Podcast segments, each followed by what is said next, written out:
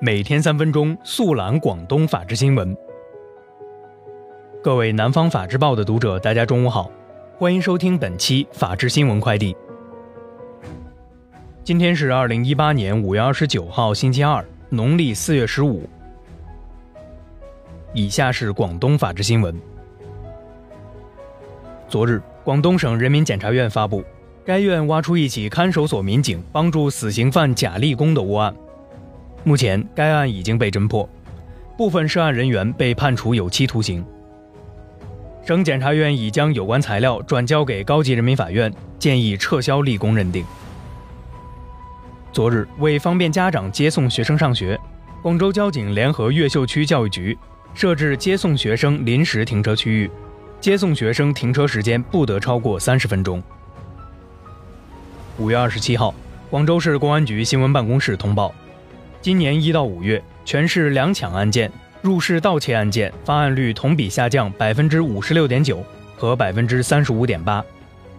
破案率同比分别提高百分之二十九点六和百分之五十。昨日，东莞警方通报，发现莞城区某路段部分车辆被贴上含有微信支付罚款功能的疑似假冒交通违法通知单，警方于当日抓获三名犯罪嫌疑人。近日，河源源城警方在行动中清查涉嫌侵犯公民个人信息公司十余家，查获公民个人信息逾三十万条，现场抓获犯罪嫌疑人五十二名，刑事拘留七名，涉案人员均为房产中介负责人。以下是全国法制新闻。五月二十五号至二十七号。公安部交通管理局组织全国公安交通管理部门集中开展酒驾、醉驾、毒驾统一夜查行动，一点七万余人被查，事故数同比大幅下降。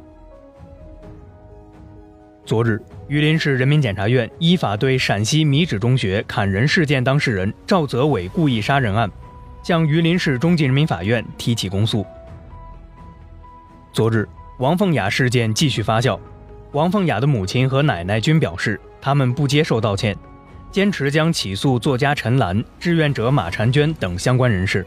据悉，陈岚曾发微博质疑女童王凤雅的家长，认为他们募捐了钱却消极治疗，涉嫌诈捐，引起广泛关注。日前，浙江金华警方破获炒外汇诈骗案，抓获五十四名犯罪嫌疑人，刑事拘留四十八人，涉案金额达两千多万元。近日，广西柳州市中级人民法院遵照最高人民法院下达的执行死刑命令，依法将幺幺二幺柳州公交车纵火案罪犯宋某执行死刑。宋某因无牌车被交警暂扣，产生了报复社会的想法，于二零一四年十一月二十一号携汽油于柳州市区点燃一辆正在营运的公交车，造成十一人受伤，其中两人伤势较重。五月二十六号。安徽宿州萧县警方在抓捕一名电诈嫌疑人的过程中，遭到激烈反抗，用防盗门将刑警刘辉的右手小指夹断。刘辉不顾疼痛，用力推开门，将嫌疑人抓获。以上就是本期法治新闻快递的全部内容，感谢您的收听，我们下期节目再见。